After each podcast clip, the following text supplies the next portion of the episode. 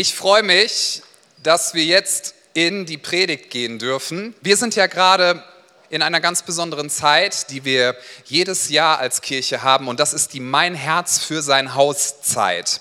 Das ist eine Zeit, wo wir als Kirche sagen, wir möchten uns in einem ganz besonderen Maße auf das ausrichten, was Gott für uns vorbereitet hat, möchten hören, was er zu sagen hat. Und wir haben dieses Jahr die Zeit, in, in der wir uns befinden, unter diese Überschrift gestellt, weil wir empfunden haben, dass das eine gute Überschrift ist. Und zwar heißt sie, wir bleiben nicht nicht stehen. Wir bleiben nicht stehen, das ist ja auch unser neuer DNA-Punkt, den wir hinzugefügt haben.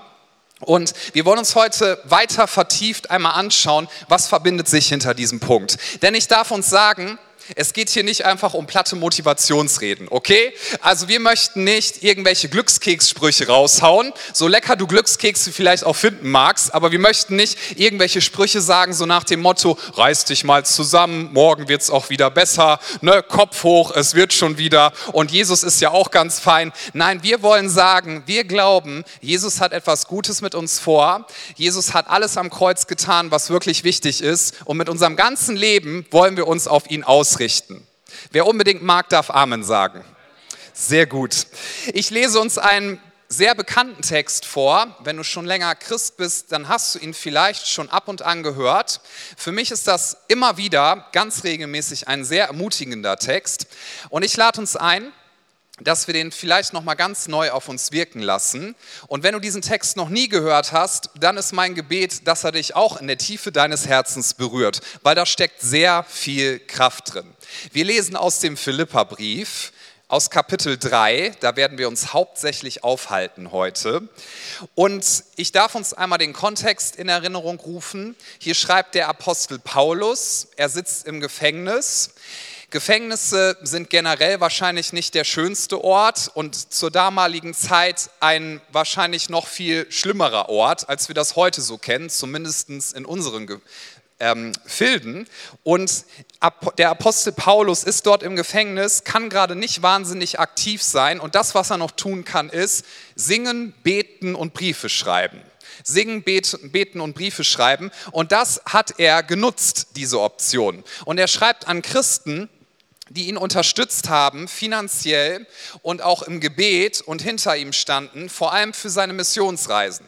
Und ich kann mir vorstellen, wenn jetzt jemand schreibt, stell dir mal vor, wir würden jemanden unterstützen finanziell und wir wüssten, dieser jemand ist im Gefängnis und schreibt uns jetzt einen Brief. Was würden wir erwarten, was dort drin steht? Nun, eine Sache, die ich erwarten würde, zumindest fände ich das naheliegend, wäre, dass vielleicht der dezente Hinweis rüberkommt, Geschwister, bitte betet für mich, dass ich hier rauskomme. Und ich finde es hochgradig faszinierend, dass Paulus das kein einziges Mal in diesem Brief schreibt. Hat er sich vielleicht gewünscht, dass er aus dem Gefängnis kommt? Mit Sicherheit, das kann ich mir schon vorstellen, aber sein Fokus ist komplett anders. Und das finde ich sehr, sehr spannend. Und in diesem Kontext, wenn wir den mal im Hinterkopf haben, lasst uns diesen Text nochmal vor Augen führen. Philippa 3 ab Vers 12. Paulus sagt, im Gefängnis sitzend, es ist also nicht etwa so, dass ich das alles schon erreicht hätte und schon am Ziel wäre aber ich setze alles daran, ans Ziel zu kommen und von diesen Dingen Besitz zu ergreifen, nachdem Jesus Christus von mir Besitz ergriffen hat. Geschwister, ich bilde mir nicht ein, das Ziel schon erreicht zu haben. Eins aber tue ich. Ich lasse das, was hinter mir liegt, bewusst zurück, konzentriere mich völlig auf das, was vor mir liegt und laufe mit ganzer Kraft dem Ziel entgegen, um den Siegespreis zu bekommen, den Preis, der in der Teilhabe an der himmlischen Welt besteht, zu der uns Gott durch Jesus Christus berufen hat. Was für eine starke Aussage von jemandem, der im Gefängnis sitzt und eigentlich sagen könnte, Geschwister, ich weiß, ihr habt mich finanziell all die Jahre unterstützt und ihr betet auch ganz treu für mich, aber ich möchte euch sagen, mir sind jetzt die Hände gebunden, ich kann das nicht mehr so, ich kann keine Missionsreisen mehr machen, es ist nichts mehr möglich, ich sitze hier im Knast, bitte betet für mich, dass zumindest das Essen ein bisschen besser werden mag. Ich bin so dankbar, dass Paulus das nicht gemacht hat, weil ich finde den Philippa-Brief total stark und total ermutigend. Ich glaube nicht, dass der über 2000 Jahre überdauert hätte, wenn da drin stehen würde, es ist alles so furchtbar und ich hoffe, dass bald die Entrückung kommt, sondern da steht drin, ich will mich freuen in Jesus, freut euch, abermals sage ich euch, freut euch. Und Paulus hatte nicht einfach nur so Plattitüden, so nach dem Motto, na gut, dann halten wir jetzt mal hier irgendwie durch, bleibt mir auch nichts anderes übrig. Was Paulus gesagt hat, ist, das lesen wir in Kapitel 1, das zitiere ich jetzt frei, solange Jesus Christus verkündet wird, solange sich Menschen für Jesus entscheiden, war es das alles wert. Egal, ob ich lebe oder sterbe, egal, ob ich im Gefängnis bleibe oder ob ich rauskomme, mein Leben ist Christus und deswegen wäre sogar Sterben für mich ein Gewinn. Diese Aussage liest man manchmal so und denkt sich, ja, das ist ja deutlich. Ich möchte uns sagen, dass Paulus nicht damit gemeint hat, ich habe eine wachsende Lebensmüdigkeit. Das wollte Paulus nicht zum Ausdruck bringen, sondern was er zum Ausdruck bringen möchte, auch mit diesen Versen hier ist, ich habe eine wachsende Sehnsucht nach Jesus. Das ist ein großer Unterschied, deswegen wiederhole ich das nochmal. Es geht nicht darum, eine wachsende Lebensmüdigkeit zu haben, sondern zu sagen, ich habe eine immer größer werdende Sehnsucht nach Jesus. Jesus ist nicht irgendwie ein Hauptpunkt in meinem Leben neben vielen anderen Dingen, sondern Jesus ist mein Leben. Jesus ist mein absoluter Fixpunkt. Alles, was ich habe, ist auf ihn ausgerichtet. Und weil das so ist, bin ich nicht frei, aber ich bin frei. Ich sitze im Gefängnis, aber ich weiß eins, alles, was ich jetzt noch tun kann, das wird Jesus Christus gebrauchen, um daraus etwas Gutes zu machen. Ich weiß, für wen ich lebe, ich weiß, an wen ich glaube, ich strecke mich mit ganzer Kraft nach vorne aus. Und liebe Christen außerhalb des Gefängnisses, ihr habt gerade so wenig Freude, ich habe viel Freude und deswegen schreibe ich euch mal einen Brief, damit die Freude vollkommen sei und niemand soll sie von euch nehmen. Das hat Jesus übrigens gesagt. Er hat gesagt, eure Freude, deine und meine soll vollkommen sein. Niemand wird sie uns nehmen. Quizfrage, hat Jesus den Mund zu voll genommen? Ich glaube nicht. Ja, aber das heißt, Freude kann nicht einfach ein von Umständen abhängiges Gefühl sein, sondern es ist etwas viel, viel Tieferes. Paulus sagt, ich strecke mich mit allem, was ich habe, nach vorne aus, weil Jesus mein Leben ist. Jetzt lese ich uns die Verse, die direkt davor kommen und auch da lass uns das mal so richtig auf der Zunge zergehen, was er hier sagt. Paulus zählt seine früheren Ziele und seine früheren Errungenschaften auf, also das, was ihm mal wichtig war. Und hier steht, Philippa 3 ab Vers 5, ich wurde, wie es das Gesetz des Mose vorschreibt, acht Tage nach meiner Geburt beschnitten. Ich bin meiner Herkunft nach ein Israelit, ein Angehöriger des Stammes Benjamin, ein Hebräer mit rein hebräischen Vorfahren. Wenn er heute leben würde, hätte er immer Jo gesagt nach jedem Satz. Jo. Meine Treue zum Gesetz zeigte sich darin, dass ich zu den Pharisäern gehörte.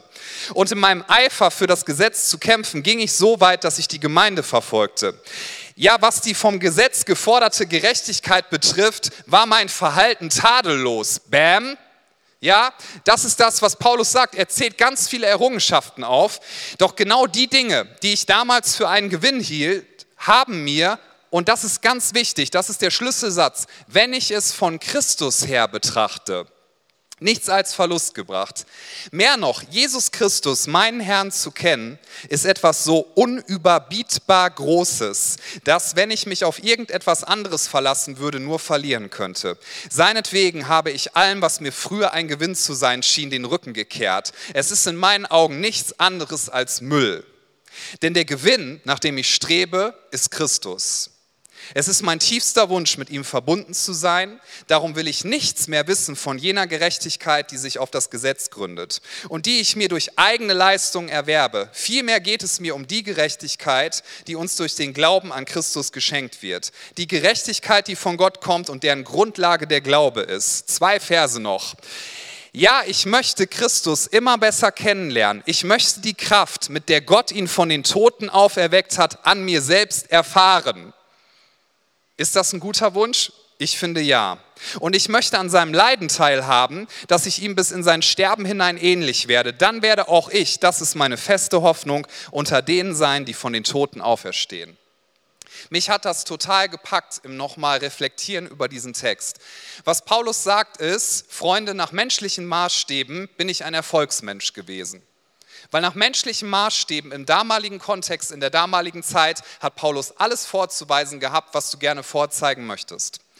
Ich habe mich in der Vorbereitung mal so hineingedacht und habe überlegt, wenn Paulus das aufgezählt hätte in der heutigen Zeit, ja, was würde er ungefähr sagen? Übrigens ja nicht, um anzugeben, sondern um zu sagen, Leute, der Glaube an Jesus Christus, ihr denkt vielleicht, das ist was für Leute, die sowieso nichts auf die Kette kriegen im Leben und dann haben sie wenigstens noch Jesus. Nein, der Glaube von, an Jesus Christus ist das, was jeder Mensch braucht. Denn nichts auf dieser Welt ist erfüllend, nichts auf dieser Welt ist so glücklich machend wie er wenn Paulus heute gelebt hätte, ich, ich werde es mal ein bisschen auf die Spitze treiben, hätte er wahrscheinlich sowas gesagt wie, Freunde, ich habe drei Studienabschlüsse, ich bin promoviert, ich habe eine Traumfrau, ich habe drei hübsche Kinder, wir sind total Instagram vorzeigbar, ich habe Follower ohne Ende. Ich habe ein Haus, ich habe ein Boot, ich habe zwei Autos, aber wegen des Umweltschutzes fahre ich die natürlich nur, wenn es notwendig ist. Ich habe zwei Lastenfahrräder wenn du dich fragst, was das ist und es nicht weißt, google es nachher nochmal. Ja? Ich habe ein Tattoo, aber an der richtigen Stelle mit hebräischen Schriftzeichen. Ich habe einen Pinterest-Account, da kannst du meine Wohnung anschauen und die sieht super aus. Ich habe ein Traumanwesen. Ich bin durchtrainiert, ich esse die richtigen Sachen. Ich bin richtig weit vorne. Ich weiß, das ist alles an den Haaren herbeigezogen, aber das ist das, was Paulus hätte sagen können in der heutigen Zeit.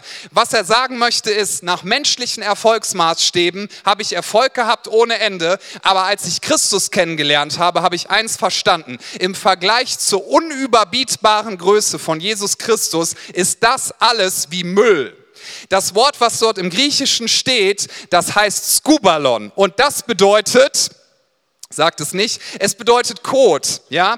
Und ich werde vielleicht jetzt Skubalon sagen oder Müll, aber das Originalwort bedeutet wirklich Scheiße. Aber das darf man in einer Predigt nicht sagen und deswegen werde ich es jetzt auch nicht tun, okay?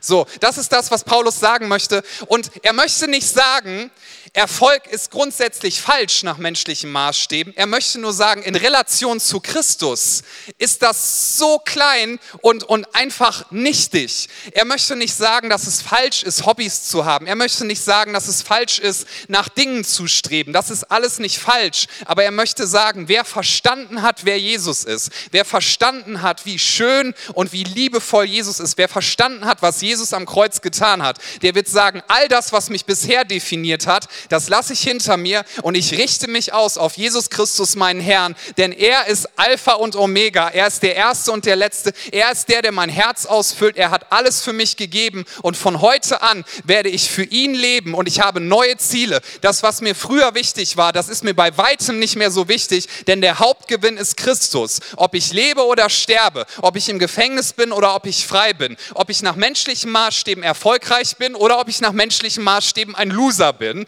mein Gewinn ist Christus und deswegen strecke ich mich aus nach vorne.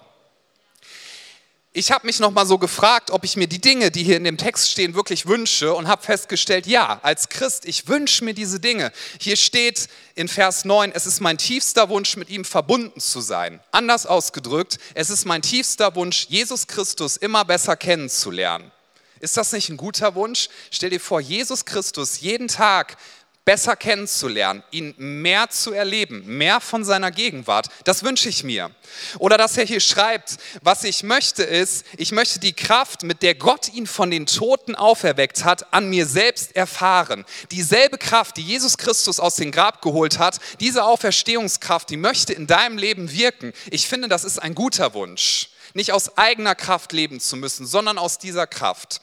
So, und was, was wir aber oft übersehen als Christen ist das Folgende. Wir reden darüber, und so haben wir es ja auch formuliert, wir bleiben nicht stehen, wir möchten uns hinwenden zu Jesus, wir möchten uns hinwenden auf die neuen Ziele, die er uns gesetzt hat, aber wir verpassen manchmal, dass wir uns vor Augen führen, du kannst dich nur zu Christus hinwenden, wenn du dich von deinem alten Leben abwendest. Jesus hat das sogar so gesagt, wer, wer, wer leben möchte, also wer das Leben gewinnen möchte, der muss es verlieren, der muss seinem alten Leben sterben.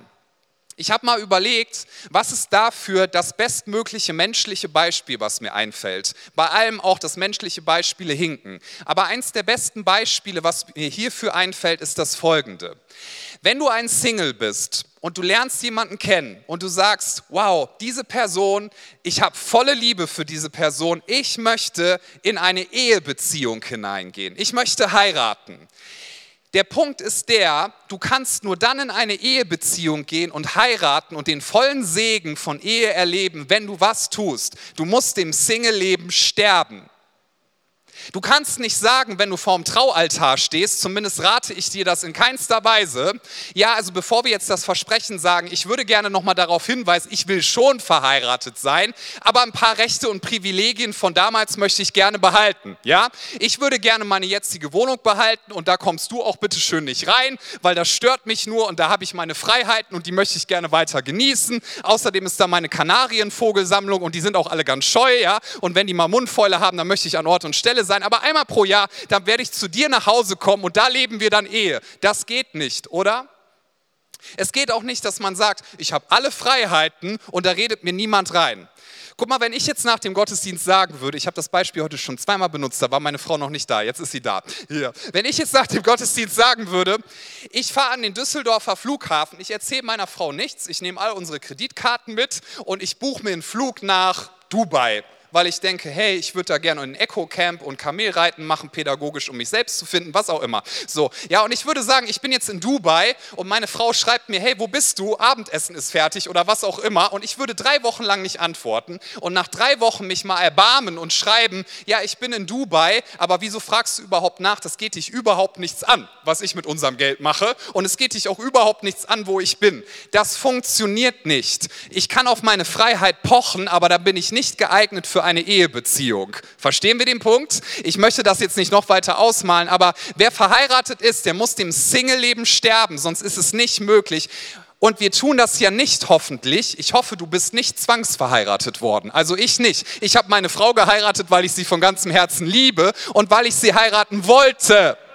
Und wenn wir, wenn wir verstanden haben, wer Jesus ist, wenn du verstanden hast, was er für dich getan hat, dass er sein Leben für dich gegeben hat, dass er dir vergeben hat, obwohl du es nicht verdient hast, dass er für dich in den Tod gegangen ist, obwohl du es nicht verdient hast, wenn du das verstehst und annimmst, dann wirst du sagen, diese großartige Liebe ist so genial, hier ist mein ganzes Leben, du kannst damit machen, was du möchtest. Die Antwort ist vorher schon ja. Egal was du mir sagst, ich werde es tun, weil mein Leben, das richte ich jetzt nicht mehr auf mich selber aus, sondern es gehört dir und ich werde nach vorne gehen. Ich möchte den Siegespreis erlangen, den du schon für mich gewonnen hast. Das ist das, was Paulus zum Ausdruck bringen möchte. Und deswegen kann er sagen, ja, Gefängnis ist schlimm, aber ich weiß, Jesus ist viel größer als alles andere. Deswegen kann er sagen, das, was mir früher mal wichtig war, das lasse ich bewusst hinter mir. Ich wende mich ab von dem, was bisher mein Herz ausgefüllt hat. Und ich richte mich aus auf das, was in der Himmelswelt bereits für mich erworben wurde. Und selbst wenn ich jetzt sterben sollte, ich werde meine Augen schließen, ich werde sie wieder öffnen, ich werde vor Jesus stehen und er wird sagen, willkommen zu Hause. Es ist nicht so, dass die Lampe ausgeknipst wird, sondern die Lampe ist dann gar nicht mehr notwendig, weil der Tag angebrochen ist. Gott ist meine Sonne, die Finsternis wird keine Macht mehr haben. Ja, das ist das, wonach er sich ausstreckt. Und wie gesagt, es geht nicht um eine wachsende Lebensmüdigkeit, sondern es geht darum, dass deine Christussehnsucht wächst, dass du sagst, es gibt nichts Schöneres für mich, als dass ich Jesus, meinen Herrn, besser kennenlerne. Es gibt nichts Schöneres für mich, als dass ich diese Ziele, die er für mich hat, dass ich diese Ziele verfolge verfolge und alles darauf ausrichte. Im Vergleich dazu ist alles andere quasi irrelevant.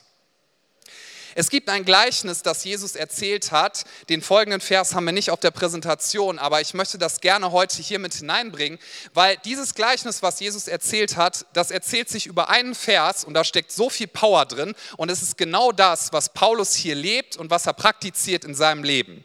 Jesus hat gesagt in Matthäus 13, Vers 44, wiederum gleicht das Reich der Himmel einem verborgenen Schatz im Acker den ein Mensch fand und verbarg. Und vor Freude darüber geht er hin und verkauft alles, was er hat und kauft jenen Acker. Sehr starkes Bild. Ein Mensch findet einen Schatz in einem Acker, der ihm nicht gehört.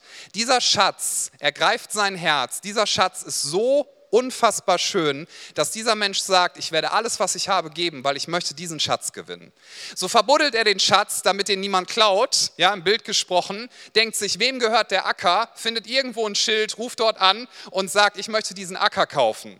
Und der Mann nennt ihm einen Preis und er weiß ganz genau, um diesen Acker zu kaufen, muss ich alles andere, was ich besitze, verkaufen. So verkauft er sein Haus, er verkauft sein Boot, er verkauft die Heinz Ketchup Flasche, die er noch im Kühlschrank hat, was auch immer es ist. Seine alten Milchzähne, die er noch in der Dose aufbewahrt hat, weil die bringen auch was. Auf eBay Kleinanzeigen kannst du alles verkaufen. Ja, also er verkauft alles, was er hat verkauft alles, was er hat, um diesen Schatz zu gewinnen. Und zwar nicht, weil er sagt, ich bin gezwungen worden, diesen Acker zu kaufen, ja, und wer will schon in die Hölle, jetzt muss ich alles verkaufen, es ist so furchtbar. Nein, er sagt, dieser Schatz ist so wunderschön. Ich werde alles, was ich habe, geben, damit ich diesen Schatz gewinne. Und das ist das Bild und das ist genau das, was Paulus hier in Reinform uns vorlebt. Alles andere ist im Vergleich zu Christus nichtig. Er ist unüberbietbar groß. Er ist unüberbietbar schön. Und deswegen werde ich meine Prioritäten, meine Ziele, alles, was mich ausmacht, werde ich niederlegen zu seinen Füßen, weil ich weiß, dass er alles gegeben hat. Und ich werde sagen, Jesus, du bist mein Retter, du bist mein Gott und du bist mein Herr. Das beten wir nicht aus Spaß jeden Sonntag, sondern wir beten es, weil wir uns daran erinnern wollen. Jesus ist nicht ein netter Zusatz. Jesus ist kein Nahrungsergänzungsmittel, ja, was du auch noch irgendwie hinzufügen kannst. Jesus Christus ist unser Retter und Jesus Christus ist unser Herr. Und ihm wollen wir dienen mit unserem ganzen Leben. Und deswegen wollen wir als Kirche sagen, folge nicht deinen Träumen, folge Jesus. Folge nicht deinen Träumen, folge Jesus. Jetzt möchte ich, dass wir das in den richtigen Hals kriegen. Natürlich ist es wichtig, Träume zu haben, Ambitionen zu haben, Dinge zu haben, nach denen du dich ausstrecken kannst. Aber viele Leute sagen ja, hör auf dein Herz. Und was dir dein Herz sagt, das sollst du tun. Und als Pastor möchte ich dir sagen, bitte tu es nicht. Dein Herz betrügt dich an so vielen Stellen. Jeremia 17, Vers 9. Überaus trügerisch ist das Herz des Menschen und bösartig. Wer kann es ergründen? Das, was ich in meinem Herzen empfinde, was gut und richtig ist, das kommt und geht, aber das Wort Gottes bleibt. Das, was die Gesellschaft mir sagt, was gut und richtig ist, das kommt und geht, aber das Wort Gottes bleibt. Meine Umstände, die mögen mal so sein und mal so sein, aber das Wort Gottes bleibt und es ist unveränderlich. Und er hat mir versprochen, dass am Ende alles gut wird. Er hat mir versprochen, dass es sich sehr lohnen wird. Und ich möchte mit uns gemeinsam sagen, lasst uns unser Leben für Jesus einsetzen, lasst uns ihm folgen. Warum? Weil er unser Herz erobert hat und weil wir wissen, dass wir unser Leben einsetzen dürfen für eine eine Sache, die garantiert erfolgreich sein wird. Jede politische Agenda hat Macken. Jede politische Agenda wird auch in gewisser Weise scheitern. Jeder menschliche Versuch, diesen Planeten zu retten und es besser zu machen, wird vielleicht gewisse Erfolge haben, aber im Endeffekt wird es doch wieder Ungerechtigkeit geben. Aber da, wo das Reich Gottes ist, da wird es auf Ewigkeit Bestand haben. Es ist ein Reich des Friedens, der Hoffnung, der Gnade und der Liebe und des ewigen Lebens. Und ich möchte gerne, dass wir einen Beitrag leisten, dass so viele Menschen Menschen wie möglich Teil dieses Königreiches Gottes werden. Denn es ist die einzige Sache, die garantiert erfolgreich sein wird. Und danach wollen wir uns ausstrecken. Und zwar nicht, weil wir gezwungen werden. Und da möchte ich dich auch so sehr umwerben und darum bitten. Bitte fühl dich nicht gezwungen. Und wenn das so ist, dann, dann wollen wir für dich beten. Es geht darum, dass du die Schönheit dieses Schatzes wieder entdeckst, der in Jesus Christus ist. Weil mir kommt es im Bild gesprochen manches Mal so vor, dass wir Christen nur noch diesen Acker sehen. Ja, so nach dem Motto, oh, mein Pastor hat gesagt, ich soll regelmäßig in den Gottesdienst gehen. Na gut, das ist so anstrengend. Ich könnte aber auch Gartenarbeit machen. Oh, was mache ich denn jetzt? Ja, und nach Corona Corona und jetzt soll ich mir eine Kleingruppe suchen, das ist so anstrengend und da, da sind da andere Christen drin, die nerven mich und was. Oh. Ja, das ist alles oberflächliches Zeug. All diese Formen sind, sind wichtig, aber worum es eigentlich geht, ist doch nicht der Acker, sondern der Schatz. Es geht darum, dass wir die Schönheit des Schatzes sehen und dann werden wir sagen, das ist so unüberbietbar schön, ich werde alles in die Hand von Jesus Christus legen. An einer Stelle möchte ich uns noch ein bisschen herausfordern dürfen. Es heißt auch, dass wir wirklich unsere Rechte, die wir hätten, niederlegen und sagen, Jesus, was auch immer du mir sagst, ich möchte dir eins zusagen. Du bist meine Freude und du bist mein Hauptgewinn. Nichts und niemand sonst. Aber weißt du, was viele Menschen machen? Sie sagen, Jesus, ich gebe dir mein ganzes Leben, aber hier ist ein Recht, darauf poche ich. Ich muss heiraten. So, jetzt bevor alle Klappmesser rausholen und so, heiraten ist super und wir wünschen dir Partnerschaft. Aber, ganz, ganz wichtig, wir haben keine Rechte, die wir bei Gott einfordern könnten. Mancher Mensch sagt, ich habe ein Recht auf Gesundheit. Hast du nicht. Wenn du gesund sein darfst, es ist ein Vorrecht. Das ist ein großer Unterschied. Freunde, verheiratet zu sein, das ist kein Recht, was du hast auf einen anderen Menschen in deinem Leben. Wenn du einen anderen Menschen in deinem Leben hast, der mit dir verheiratet ist, ist es ein Vorrecht. Du hast kein Recht auf Großfamilie. Es ist ein Vorrecht, wenn du das haben darfst. Es ist ein Vorrecht und wer verstanden hat, wer Gott ist, der wird sagen, was auch immer du mir tust. Und selbst wenn manche menschliche Wünsche nicht in Erfüllung gehen, ich weiß doch eins, mein Erlöser lebt. Am Ende wird er sich über den Staub erheben. Er ist mein Hauptgewinn. Alle meine Ambitionen, alle meine Ziele, alle meine Wünsche lege ich dir hin. Und nein, das Leben wird dann nicht nur furchtbar sondern Jesus wird dich gerne segnen. Aber was ist dein Ziel? Worauf ist dein Leben ausgerichtet? Ich sprach neulich mit jemandem, den ich ein bisschen begleiten, coachen darf. Den kennt hier niemand, von daher könnt ihr keine Rückschlüsse ziehen. Ich meinte, warum siehst du so unglücklich aus? Und er sagte, ja, ich will ja Pastor werden ne? und ich bin jetzt 30 und ich habe eigentlich den Plan gehabt, dass ich jetzt schon verheiratet bin, drei Kinder habe und eine eigene Kirche mit tausend Leuten leite. All das ist nicht in Erfüllung gegangen. Ich bin voll der Versager. Und das hat er ernst gemeint. Und dann habe ich gemeint, wie definierst du Erfolg? Erfolg ist, dass wir am Ende, wenn wir in der Ewigkeit ankommen, folgenden Satz hören. Du guter und treuer Knecht. Damals wurde nur in der Männlichkeitsform formuliert. Ne? Dann du gute und treue Knechtin oder wie auch immer man das heute aus.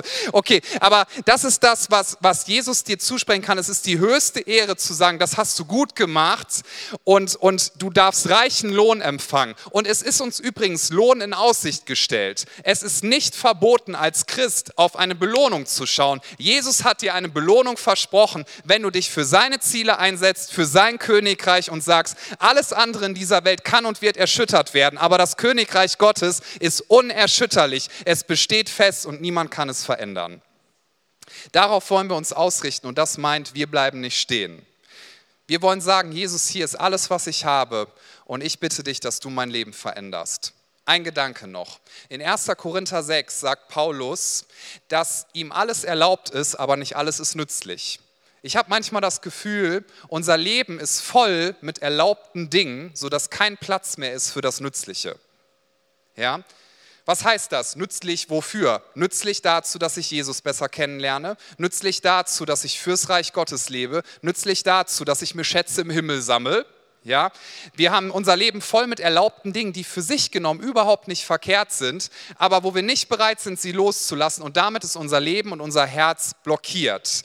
Es ist mir alles erlaubt, aber nicht alles ist nützlich. Da muss ich, ne, weil Friedhelm ist heute in Finnland, wir segnen ihn dafür, dass er eine gute Zeit hat, also muss ich heute die Fußballbeispiele erzählen, tut mir leid. Also wenn du dir vorstellst, du ziehst dir ein Borussia Dortmund Trikot an. Einige denken jetzt, Gott bewahre, ja, Heiko, so, pah, genau. Ziehst dir ein Borussia Dortmund-Trikot an und du gehst ins äh, Schalke-Stadion beim nächsten Spiel in die Schalker Fankurve und hüpfst da rum und schreist, ihr seid zweite Liga und wir nicht, hey, hey. Das ist dir erlaubt, aber es ist nicht unbedingt nützlich für deine Gesundheit. Ich weiß, der Punkt ist sehr tief, ja, aber ich glaube, wir haben, wir haben das Bild ganz gut vor Augen. Es ist nicht unbedingt nützlich für deine Gesundheit. So, und du darfst, du darfst dein Boot haben, du darfst dein Pferd haben, du darfst, was weiß ich, deine Heinz Ketchup Flaschensammlung haben, du darfst alles Mögliche haben in deinem Leben. Aber ich möchte dir die Frage stellen, basierend auf dem Wort Gottes, was ist dein Hauptgewinn? Auf wen oder was ist dein Leben ausgerichtet? Come on. Freunde, Tatsache ist, nach menschlichen Maßstäben, und das, das ist immer wieder schwierig für unser Herz zu akzeptieren, aber nach menschlichen Maßstäben werden einige von uns sehr erfolgreich sein und andere nicht. Darf ich das so sagen? Diese Welt im gefallenen Zustand ist nicht gerecht.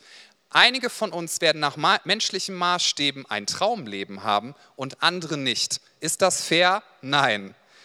Und das Gute ist, dass wir sagen können, wir sind nicht dieser Welt unterworfen, sondern wir haben einen Herrn und sein Name ist Jesus Christus. Und bei ihm, bei ihm zählt nicht Ansehen der Person und er liebt uns so, wie wir sind und er gibt uns unendlichen Wert. Wir möchten nicht Jesus nachfolgen, weil wir uns dazu gezwungen fühlen, sondern wir möchten Jesus nachfolgen, weil wir sagen, Jesus, du hast mein Herz erobert durch deine Tat am Kreuz. Du hast mein Herz erobert, weil du für mich ins Grab gegangen bist und du bist von den Toten wieder auferstanden. Du hast mein Herz erobert und ich möchte deine Anliegen zu meinen Anliegen machen. Ist dir schon mal aufgefallen, dass Liebende sich der Sache des anderen gerne annehmen? Wenn du jemanden liebst von ganzem Herzen, dann nimmst du dich gerne seiner oder ihrer Sache an, oder? Wir haben in diesem Jahr eine Familienhochzeit gefeiert. Der Bruder meiner Frau hat geheiratet und ich durfte die Trauung machen. Und ich habe auch beim ganzen Drumherum geholfen, bei den ganzen praktischen Vorbereitungen.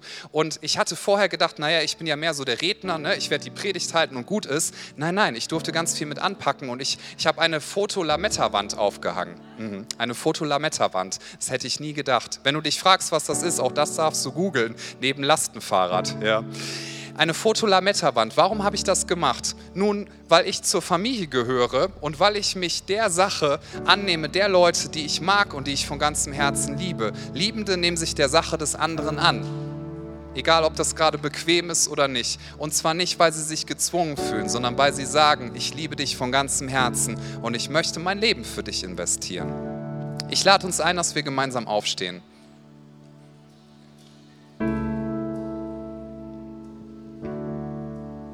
Lass uns doch noch mal einen kurzen Moment die Augen schließen. In Epheser 3, Vers 20 steht, dem aber, der weit über die Maßen mehr zu tun vermag, als wir bitten oder erdenken könnten, gemäß der Kraft, die in uns wirkt, ihm sei die Ehre von Generation zu Generation. Jesus, während wir hier stehen, möchten wir dir sagen, unser Leben gehört dir. Wir möchten dir nachfolgen mit allem, was wir sind. Danke, dass du so gut bist. Und wir beten, dass du deine ganze Güte, deine Barmherzigkeit, deine Freundlichkeit ausgießt in unsere Herzen. Ich bete, dass die, die innerlich ja wie vertrocknet sind und deine Liebe schon lange nicht mehr an sich rangelassen haben, dass du mit deiner Liebe kommst, dass du mit deiner Liebe kommst und dass du unsere Herzen erfüllst. Jesus, deine Liebe ist die größte Kraft im Universum. Und wir wollen uns öffnen dafür, dass deine Liebe unser Herz erobern darf wir möchten deine Anliegen zu unseren Anliegen machen und wir möchten sagen, was auch immer du sagst, Jesus, die Antwort ist vorher ja. Wir möchten das Vergangene zurücklassen. Wir möchten Bitterkeit hinter uns lassen.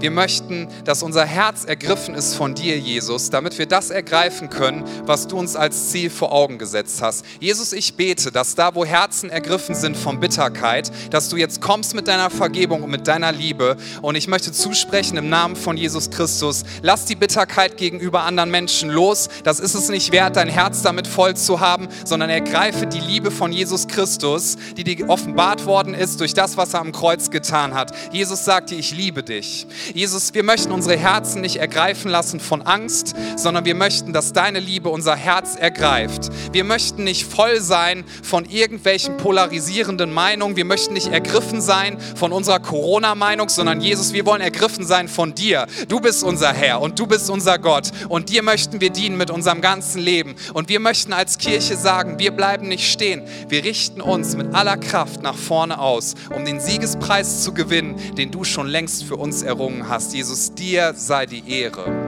Während wir hier stehen und die Augen geschlossen haben, möchte ich eine Frage stellen. Und zwar, ob hier jemand ist heute Nachmittag, der sagt, ich möchte Jesus mein ganzes Leben anvertrauen. Ich lasse das alte Leben hinter mir und ich möchte dieses neue Leben. Ich möchte Jesus bitten, dass er mir vergibt all meine Schuld. Ich möchte Jesus bitten, dass er mir neues Leben schenkt. Und ich möchte Jesus bitten, dass er mir ewiges Leben schenkt. Teilhabe an der himmlischen Welt. All das kannst du dir nicht verdienen. Die Qualifikation für die Gnade von Jesus ist, du darfst sie dir nicht verdient haben. Aber jeder, der sagt, Jesus, sei mir gnädig, Jesus, hier ist mein Leben, du darfst damit machen, was du willst. Er ist treu und gerecht und er reinigt uns von aller Schuld. Und während alle Augen geschlossen sind, einfach für einen Moment der Privatsphäre, den ich ermöglichen möchte, will ich diese Frage stellen. Wenn du sagst, ich möchte Jesus mein ganzes Leben geben, vielleicht entscheidest du das zum ersten Mal oder du weißt, du solltest das erneut festmachen. Wenn das deine Entscheidung ist, lade ich dich ein, dass du das jetzt kurz zum Ausdruck bringst, indem du einmal kurz deine Hand hebst, einfach als ein Bekenntnis dessen. Du sagst, Jesus, hier bin ich, bitte vergib mir. Jesus, hier bin ich, bitte nimm mein Leben und mach es neu. Jesus, ich lege alles in deine Hand. Wenn das deine Entscheidung ist, dann heb doch gerne kurz deine Hand. Dankeschön. Gibt es noch jemanden, der das heute Nachmittag festmachen möchte? Dafür möchte ich noch einen Moment geben, weil das ist die wichtigste Entscheidung, die ein Mensch treffen kann. Dankeschön. Dann lade ich uns ein, dass wir unsere Augen wieder öffnen.